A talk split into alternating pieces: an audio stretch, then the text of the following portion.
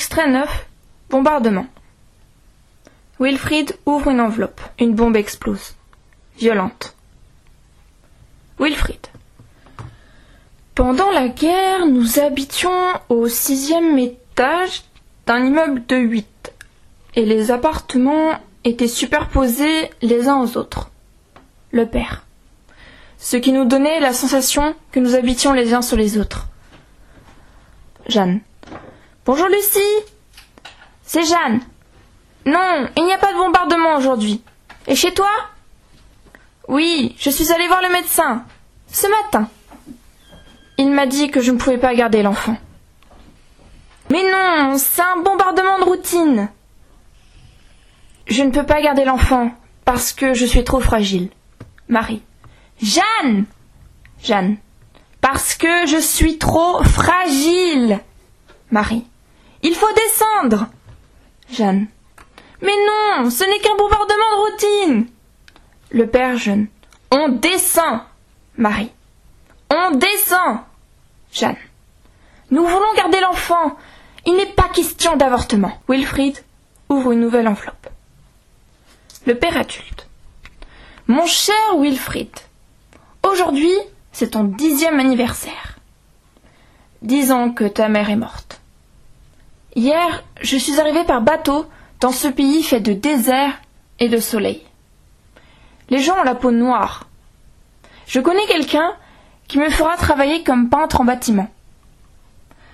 Je pense à ta mère. Me voici au soleil. Je pense à ces jours heureux de la guerre. Ta mère vivante. Les bombes tombaient et nous jouions aux cartes avec les voisins, réunis au fond d'un abri, et je pensais à toi. Il n'y avait plus de bombes, que son rire, et toi dans son ventre, et la vie malgré tout, toujours malgré tout. Wilfried, tu as écrit ces lettres pendant toutes ces années sans m'en envoyer une seule? Le père. Non. Wilfried. Mais pourquoi? Pourquoi est-ce que tu écrivais si tu savais que tu ne les enverrais pas? Te rends-tu compte que je ne savais pas où tu étais? Te rends-tu compte que j'aurais été tellement fière de dire que mon un homme qui voyage, un poète sur les grandes mers du monde, un passant qui m'écrit des lettres de partout pour me raconter à quel point il a aimé ma mère. Le père. Toutes ces lettres étaient si tristes, si pleines d'une profonde mélancolie. Je ne peux rien te raconter de plus que ce que ces lettres te racontent. Wilfrid.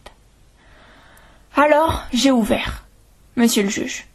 J'ai ouvert, lettre après lettre, pour trouver, pour comprendre. Comprendre quoi? Je lisais ces lettres, et je savais que tout, à partir de ce moment, allait m'échapper et s'évaporer. Ma vie tout entière sortait des enveloppes que j'ouvrais. Mes souvenirs, mon imagination, tout s'échappait et s'évaporait.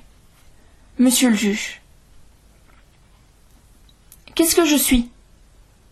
J'ai l'impression, monsieur le juge, que je suis en train d'assister à un spectacle et que c'est moi c'est à moi-même que j'assiste. Je le vois clairement. Oui, toutes ces lettres que mon père m'avait écrites. Qu'est-ce qu'elles étaient sinon la preuve que je n'ai jamais existé vraiment, puisque ces lettres ne m'étaient pas adressées à moi. J'ai passé la nuit encore à lire ces lettres. Beaucoup parlaient de la terre, du pays, de l'enfance. Toujours la mère. Souvent la mère. Avec ma mère parfois de la mort, souvent de l'amour, beaucoup d'amour. Wilfried ouvre une enveloppe.